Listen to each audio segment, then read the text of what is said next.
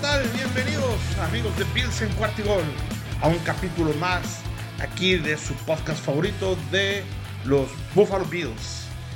Vamos a hablar ahora de dos cosas, de la victoria primero de los Bills sobre eh, los Dolphins de Miami 21-14 el fin de semana pasado, donde ya lo veníamos comentando, nos jugábamos prácticamente la temporada ahí en este partido. Ya sabíamos nosotros que eh, veníamos con las posibilidades de que si ganamos nos subíamos al número 2 de la conferencia americana y si perdíamos ya sabíamos que nos íbamos a quedar en el lugar número 7 entrando como el último de los comodines para estos juegos de playoff. Ya habíamos asegurado el pase a playoffs precisamente porque los Jaguars nos hicieron el favor de perder y de alguna manera eh, con esta ventaja que lo habíamos comentado en el podcast pasado pues este jugamos un partido un poco insisto más tranquilo por lo menos sabiendo que si perdíamos ya estábamos adentro de playoffs y que si ganábamos nos íbamos a el número 2 efectivamente ganamos y efectivamente nos fuimos al número 2 por cuarto año consecutivo logramos el número uno de la división hasta arriba de la división este de la conferencia americana. Bueno, vamos a platicarles primero, como les decía, este partido de eh, contra los Dolphins. La verdad es que si ya han escuchado mis podcasts anteriores, va a estar bastante repetitivo porque esto fue un resumen de lo que los Bills han hecho en eh, la temporada, sobre todo eh, un partido en el que eh, los errores de los Bills le permitieron al rival este, vivir, dándole oportunidades sobre todo con los intercambios de balón de, Josh Allen. Entre las intercepciones es algo que debe de mejorar Josh Allen porque eh, son oportunidades que le dan al rival y además, por supuesto, que al mismo tiempo es una oportunidad que le quitan a la ofensiva de, los Bills de poder anotar, ¿no? Este, estos puntos. Número dos, el tema de los lesionados a la defensiva. Tuvimos también muchos este, eh, lesionados. Al final platicaremos un poquito ya del reporte de lesionados para el partido contra Steelers, pero eh, salieron varios jugadores, entre ellos Gabriel Davis, salieron también este, eh, Floyd, salió también este, incluso Rap estuvo por ahí también este, tocado. Douglas salió también este, lesionado sin poder caminar bien. En fin, creo que, por ahí las lesiones no le han eh, ayudado nada eh, a, los Bills. Y cuando parecía que íbamos a perder el juego, que, que, empezó un poquito a venir con la preocupación de que podíamos perder el juego, llega Josh Allen con un héroe aliado, ¿no? Ese héroe aliado en otros partidos ha sido Milano, en otros partidos este, ha sido eh, algunos de nuestros safeties, en algunos otros partidos ha sido, por supuesto, Stephon Diggs. Hoy en este partido fue Harty, eh, que hace la jugada grande para sacar el partido y de manera, este, eh, de alguna manera controlarlo, ¿no? Empieza el partido con este, dos intercepciones de cada equipo, por lo que deja las cosas sin ninguna anotación, terminando el primer cuarto, ¿no? Yo había ido Bills altas porque creí que los Bills iban a ganar por un margen amplio de más de dos puntos y medio, que eran lo que daban las apuestas, lo cual sucedió. Pero la verdad es que con cuatro intercepciones en las primeras cuatro series ofensivas, este, eh, bueno, en en las primeras fueron tres y tres, las primeras seis series ofensivas de los dos equipos, tres de cada uno, fueron cuatro intercepciones, ¿no? Este, esto es impresionante y le quita toda la posibilidad de que se vayan a las altas, ¿no? Un castigo también le quita el touchdown a los Bills. Ya, ya estábamos muy cerquita de, eh, anotar y eh, vino un holding que nos echó para atrás todo, ¿no? Es increíble ver cómo con Ray Hill nos estaban haciendo este, pedazos, ¿no? Es, lo comentábamos aquí, yo lo comentaba con el chino aquí cuando estábamos viendo el partido en vivo y le decía, es tan fácil cuando nada más tienes que cubrir una persona que lo que tienes que hacer es jugar por zonas, pero a través de personal. Entonces, él, él tiene va, va, a tener siempre esa doble cobertura de el defensivo que lo está cubriendo por zona y el defensivo que lo está cubriendo personal. Es muy difícil, aunque sea Terry Hill, de que lo pueda hacer. Algunas veces lo cubrieron así y la verdad es que estuvieron muy muy bien esa parte de la defensiva. Pero las veces que se iban o nada más a personal o nada más por zonas, Terry Hill tiene la suficiente habilidad para que cuando es por zona, llegar a la frontera donde no es responsabilidad de nadie y es responsabilidad de todos, para ahí, en esa confusión, lograr el, pase. Y cuando es personal, este, esa cobertura particular, la verdad es que también con la velocidad y la agilidad que tiene el Chita, es increíble cómo logra zafarse. Nos hizo daño Terry Hill. Este, ya lo comentábamos, Douglas, Dodson y Davis fuera por lesión. En la primera mitad no fuimos capaces de mantener el ritmo.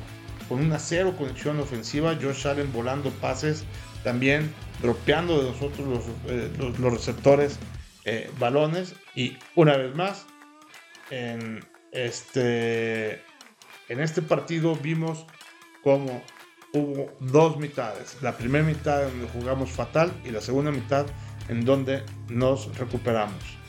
Insisto, en la defensiva, a nuestra defensiva, dos hombres nos arrastraron, el Hill y el corredor. es increíble cómo dos personas pudieron hacer este, todo lo que hizo los Dolphins en la primera mitad. En esta primera mitad hemos dejado ir por lo menos nueve puntos en jugadas dentro de la yarda 20 que terminaron en cero puntos. O tuvimos tres ofensivas que iniciaron dentro de la yarda 20 y terminaron en cero puntos. Por eso digo que por lo menos fueron nueve puntos que pudimos haber hecho con tres goles de campo, ¿no? Eh, la jugada maravillosa, la jugada grande del partido fue un regreso de patada de Harky de 96 yardas que pone a los Bills en el juego. Es esa parte de ahí fue un, toque de emoción impresionante y de motivación impresionante para el equipo de los Bills y al mismo tiempo una descarga de eh, energía negativa para los Dolphins, el que te hayan regresado 96 yardas. Al final, este, a los Bills eh, empezaron a ponerle presión, iban ganando nada más por una anotación. Viene la serie ofensiva final de parte de los Dolphins eh, y como los Bills de Buffalo tienen que terminar con finales cardíacos, si no, no son los Bills. Si los aficionados nos tienen a las en el borde de la butaca, pues no somos aficionados de los Bills. Y eh, en un cuarto y una, cuarta eh, oportunidad con una yarda por avanzar, viene este, un pase de Tua que es interceptado por Rapp. Con eso salvan los Bills y ya eh, formación eh, de triunfo, ya en formación victoria, ya eh, ganan los Bills, ¿no? Insisto, esta gran jugada de Harty, de hecho fue el jugador de equipos especiales de la conferencia americana de la semana, despertó a los Bills.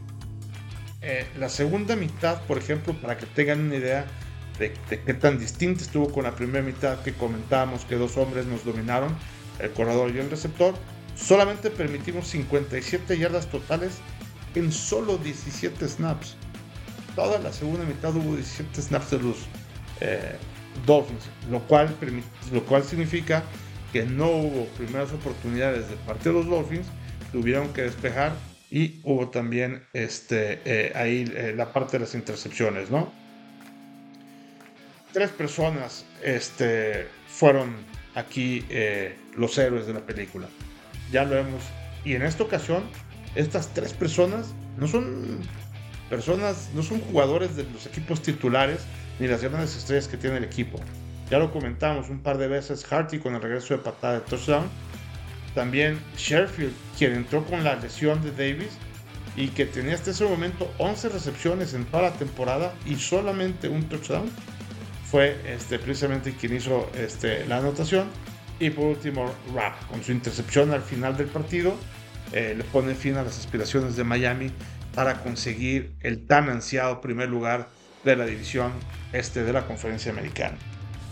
Creo que eh, el partido se lo complican de más de Bill, sobre todo por los errores que ya comentábamos en la primera mitad. Y si queremos hacer algo, es el mismo resumen de siempre. Tenemos que jugar seguros, sin castigos, jugar desde el principio tratando de conectar este, un buen ritmo a la ofensiva. La defensiva es lo que mayormente hemos tenido de manera estable bien. Este, pero la ofensiva es la que tiene vaivienes, ¿no? Entonces, vaivenes. Entonces, algo tiene que hacer Josh Allen para tratar de estabilizar y de ser mucho este, eh, más parejo en todas sus actuaciones. Entonces, eh, vamos a ver qué, es lo que pasa en el próximo partido. Solamente para dictarles algunas estadísticas eh, del partido contra los Dolphins para ver la actuación que tuvieron cada uno de los jugadores. Josh Allen tuvo un rating de 101 con 30 pases completos de 38 de 30 pases completos de 38 intentos para 359 yardas totales. En cuanto a eh, las yardas por acarreo, Josh Allen fue líder, algo que no nos gustó porque solamente pusieron a Cook eh, corriendo en 13 oportunidades para 36 yardas. Josh Allen corrió 15 veces para 67 yardas. Y vimos también ya a Fournette, quien lo estrenaron, lo subieron del Practice Squad ya directamente al roster de los 53 y tuvo 7 corridas para 20 yardas. Eh, Johnson, Terrell Johnson, que está también lesionado, tuvo una corrida para 5 yardas y creo que este, estuvieron bastante regular, como pueden ver, la parte de los corredores. Cuando tu quarterback es el principal corredor, hay algo que está mal. En cuanto a las recepciones, Shakir dio un buen partido con más de 100 yardas, 105 yardas para 6 recepciones. Stephon Diggs, en este caso, fue el segundo lugar con 87 yardas y 7 recepciones.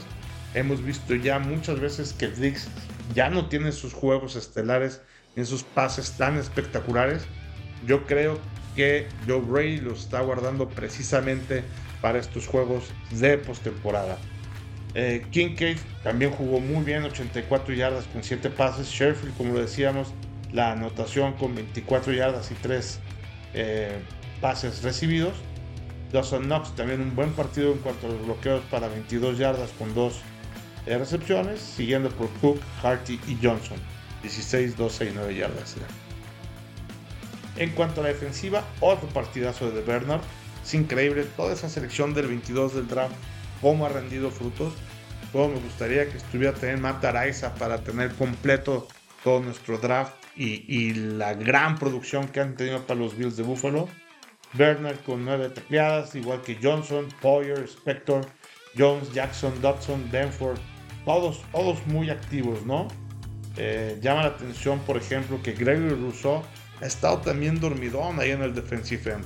Le hace falta mucho más pass rush ahí, sobre todo ahora que necesitamos que no está ni Von Miller ni Milano, aunque la verdad es que también hemos hecho muy buenos muy buenas coberturas, digamos, con el pass rush suplente de los Bills. En fin, este, creo que también por ahí tuvimos un, gol de campo también de, Martin de 41 yardas. Perdón, un, despeje de Martin de 41 yardas. Fue todo lo que eh, hubo en este partido. Muy bien, vamos a platicar de los Steelers. Es el domingo a las 12. Tenemos este eh, partido de postemporada, el playoff allá en Buffalo. ¿Qué podemos esperar de los, este, Steelers? Eh, los Steelers, primero que nada, están ahorita con un tema del coreback con eh, Rudolph y con Pickett. Es decir, este, traían primero a Pickett y ahorita están, están cambiando de coreback titular a Rudolph. Y la verdad es que eh, las tres veces que nos hemos enfrentado a Rudolph, las tres hemos ganado los Bills creo que eh, eh, los Steelers tienen un equipo eh, regularmente limitado y ahora que está lesionado TJ Watt, que es por mucho su mejor jugador y el principal pass rush este demonio de equipo que tienen con el pass rush, ahorita ya lo comentaremos. traemos una, una ventaja muy importante. Tiene lástima para ir para ese gran jugador el ligamento mediano lesionado de la rodilla. Pero a pesar de eso, siguen con dos personas que, como decíamos, son muy físicos a la hora de tlaquear. El primero, un defensive end, que es Cameron Hayward, un jugadorazo que juega por la parte interior. Y el segundo, eh, Alex Highsmith. ese jugador que estuvo aquí eh, a principio de la temporada, precisamente en Guadalajara, con los carneros en un minicamp en donde este, jugó y estuvo muy accesible, ¿no? Entonces, creo que por ahí esos dos jugadores pueden hacerle la vida complicada un poquito a, a Josh Allen, ¿no? Por otro lado, creo que también eh, su secundaria es muy buena con Minka Fitzpatrick, con Levi Wallace, este, un safety y un corner que es también algo muy, muy bueno que tienen aquí en, en la liga. Eh, lo comentábamos, el quarterback Rudolph, Mason Rudolph, la verdad es que es bastante limitado. Y también el ataque aéreo con prácticamente eh, Johnson, Josh Pickens y eh, Robinson II. Eh, son wide receivers bastante, bastante regulares. Creo que también el, su ataque aéreo pues, es prácticamente nulo, ¿no? Vamos a ver, sobre, como lo comentábamos, bueno, eh, un clima muy, muy fuerte en Búfalo. Va a haber vientos de 35 millas por hora y temperaturas alrededor de los menos 12 grados centígrados con tormenta de nieve pronosticada para el partido. Entonces, por lo que se espera que vaya a ser un juego terrestre. Ahorita comentaremos algunas de las características cuando sucede este tipo de climas y cuando eh, empiezan a jugar por la vía terrestre los eh, equipos. Y aquí está Najee Harris. Najee Harris también otro jugador que precisamente estuvo aquí en Guadalajara a principios de la temporada, también en estos minicamps que tuvieron en los carneros. Y eh, está cuestionable ahorita, está un poco adolorido, está un poco lesionado este Harris. Seguramente va a estar bien para el partido, pero pues está este, tocado, ¿no? Y pues es prácticamente el único que cuentan con herramientas ofensivas y ya comentábamos la parte defensiva. Y sí, el juego, eh, ahorita como os comentaba, será un juego terrestre donde eh, se complicará el mandar pases porque la bola se va a mover mucho y eh, va, y se, puede volver complicado, sobre todo con el tema de las intercepciones y más, como le está yendo a, a Josh Allen con este rubro. Va a haber pocas posesiones por cada uno de los eh, equipos, no va a haber este, muchos snaps, no va a haber este, grandes eh, series ofensivas o defensivas, este, porque el reloj va a caminar muy rápido. Al ser puras corridas no se detiene el reloj y el tiempo pasa muy rápido, por lo tanto se, va a ir quemando este, bastante rápido, ¿no? Comentarles que los Steelers llevan tres partidos ganados al hilo, los Bills cinco, y eso es lo que los mantiene precisamente en post-temporada. Bueno, ya comentábamos que sobre todo en la parte de, eh, de Pittsburgh, los lesionados ahorita son un linebacker que juega por interior, que es Roberts, TJ Watt está fuera. Este, ¿quién más les puedo decir? Bueno, ya les comentaba de Najee Harris y también eh, Seumalo, Isaac Seumalo, también el guard del lado izquierdo de la línea ofensiva de Pittsburgh también está este, lesionado. Y por parte de los Bills tenemos el reporte lesionados a Davis, a Douglas, a Floyd, Von Miller, Rapp, Dawkins, Dawson y eh, Johnson, los cuales están limitados.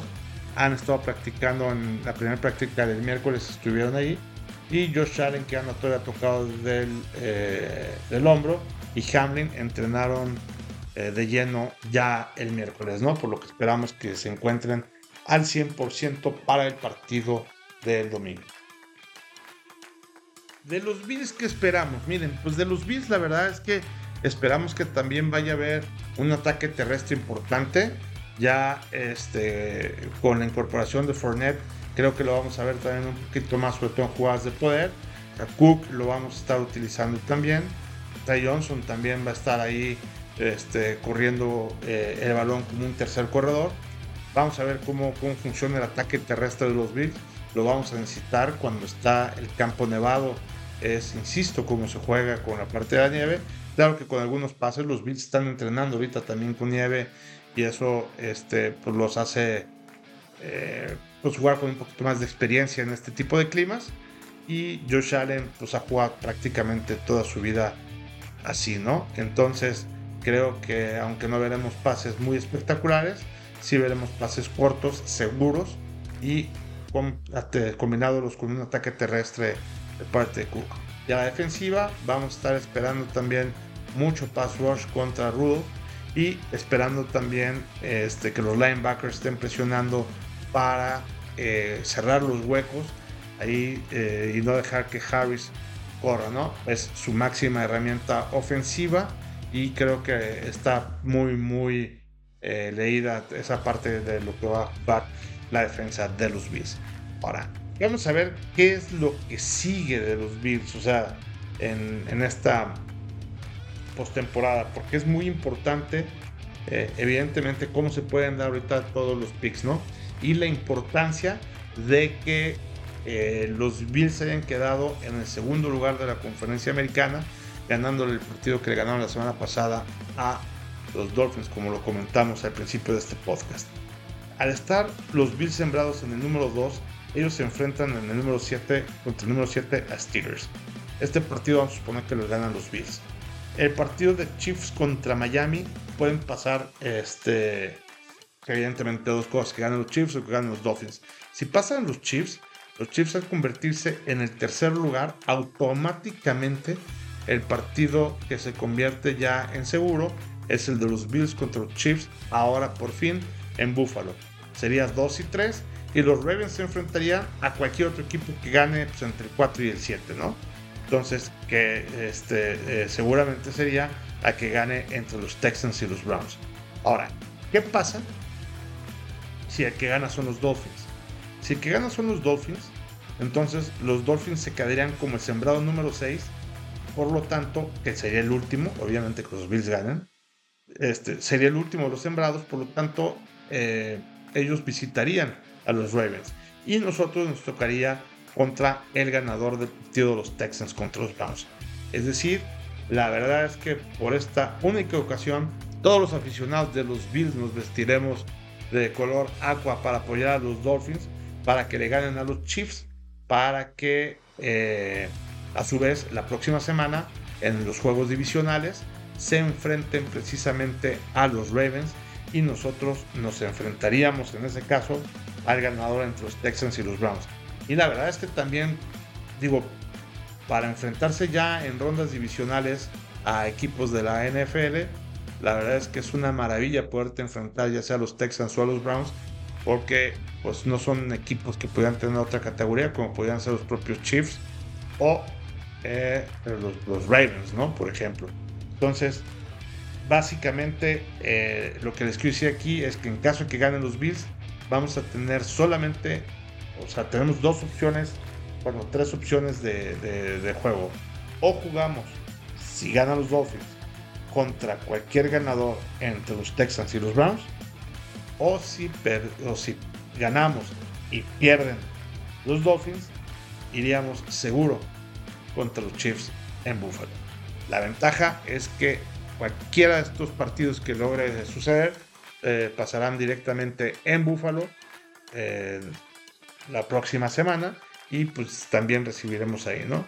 Entonces, pero creo que lo que más nos favorece es que ganen los Dolphins, que evidentemente queden eliminados los Chiefs y por lo tanto que el ganador entre el partido de los Texans y los Browns sería a los que nosotros recibiríamos en Buffalo con una posibilidad muy grande de avanzar a la siguiente ronda para llegar a la final de la conferencia americana. Es decir, amigos, nos faltan tres partidos que necesitamos ganar para llegar al Super Bowl. de los cuales, en caso de que pase lo que estoy diciendo, dos de esos partidos no están nada difícil que los ganemos. Al contrario, creo que son partidos que con cierta facilidad podemos ganar.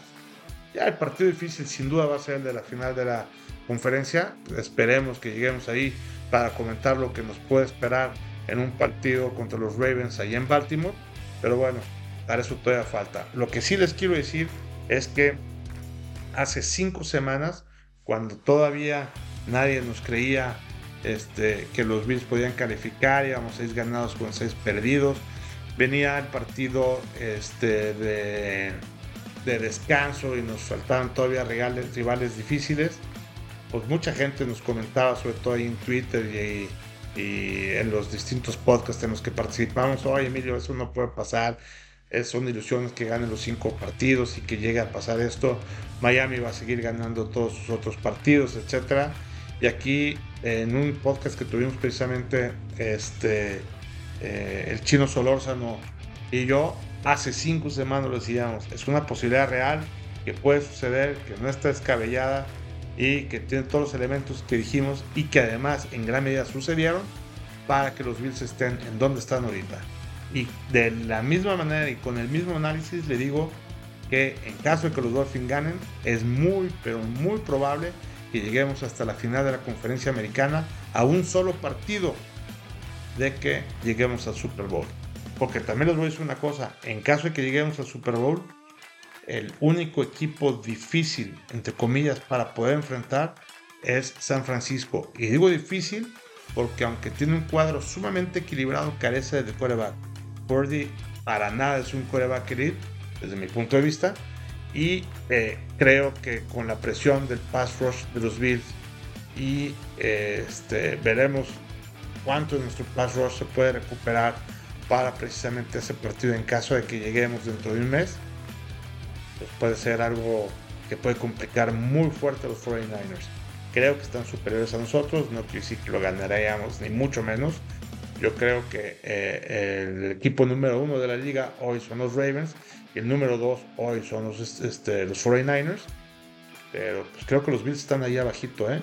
en un 3 o 4 de la liga y que con una sorpresa que puede ser que ganemos la final de la conferencia, nos podemos colar ahí al Super Bowl. Esa es precisamente la meta, ese es el espíritu, eso es por lo que están luchando estos muchachos y eso es por lo que están entrenando psicológicamente para poder llegar a este partido. Perfecto. Pues muchas gracias amigos por su atención como siempre, como todas las semanas. Eh, ya saben, nos encuentran en X, ahí en arroba 4T Gold Bills Estamos muy activos con noticias prácticamente todos los días de lo que está sucediendo con los Bills, con notas, chismes, comentarios, anécdotas y récords que se van dando con los, eh, con los propios Bills de Buffalo. Este, estamos en Spotify, ahí ya lo saben también en Bills en Cuartigol y en el show de Buffalo Mojado y en todas las redes sociales también de Cuartigol ya sea en Facebook, Instagram y hasta en TikTok ya aparecemos también. Perfecto. Muchas gracias. Nos vemos la próxima semana. Y mientras tanto, Go Bills.